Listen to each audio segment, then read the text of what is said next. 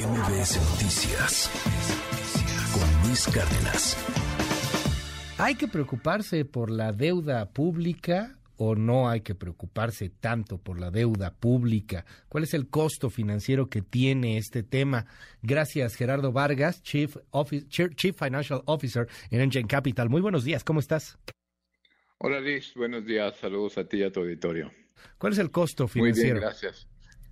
Pues mira, em, recientemente en el informe de finanzas públicas se anunció eh, que el costo eh, de servir la deuda, el costo financiero de la deuda, subió en 258 mil millones de pesos. Esto es pues, 57% por arriba en términos nominales de, de lo que se había observado hace un año y es natural que haya sucedido pues por todo el aumento en las tasas de interés que hemos estado observando. Eh, si recuerdas, pues las tasas de interés casi se han duplicado eh, al pasar de, de 5.9% los CETES, pues hasta el última, una de las últimas observaciones fue a poquito arriba del 11%. Y esto ha tenido este eh, impacto. Por supuesto, México no es el único país que ha estado subiendo las tasas de interés. Esto lo estamos observando en muchos otros países, en Estados Unidos, que viene con aumentos un poco eh, más retrasados a los de México, pues el costo de, servir a deuda también subió 35%. Te diría que yo creo que no es un tema, es un tema que va a estar presionando las finanzas públicas, que está presupuestado. No creo que sea un tema de gran eh, eh, preocupación por el momento, principalmente porque los mercados están esperando que las tasas de interés vuelvan a, disminuir a partir de 2024.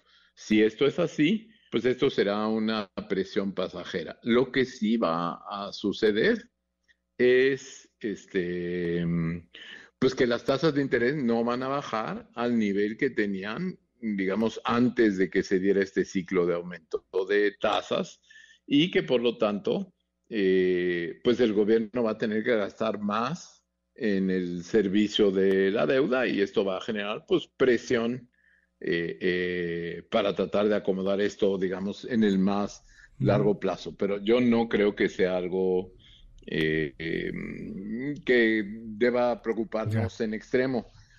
creo que afortunadamente en México, pues no tuvimos eh, con los beneficios y perjuicios que esto haya causado, un aumento en la deuda pública exagerado a raíz de la crisis del COVID y pues este estamos en mejor posición para enfrentar este, estos niveles de tasas más altas que eh, lo que otros países que sí, sí tuvieron unos aumentos importantes en su deuda pública a raíz de la crisis del COVID.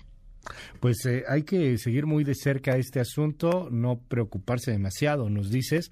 En, en materia del, del día a día para los empresarios, las personas que tengan un, un changarro, un negocio, para el empleado, para quienes nos, están escuchando, Gerardo, ¿cómo afecta esto? ¿Afecta en algún momento o es prácticamente imperceptible y un tema más bien de política macroeconómica que no llega directamente al bolsillo o a la cartera? Mira, yo creo que es un reflejo de algo que nos está afectando a todos. Este, este aumento de todas las empresas que tenían algo de deuda, este, pues están enfrentando costos financieros más altos, ya sea porque tenían contratada deuda de corto plazo o a, tasas eh, variables o flotantes, ¿no?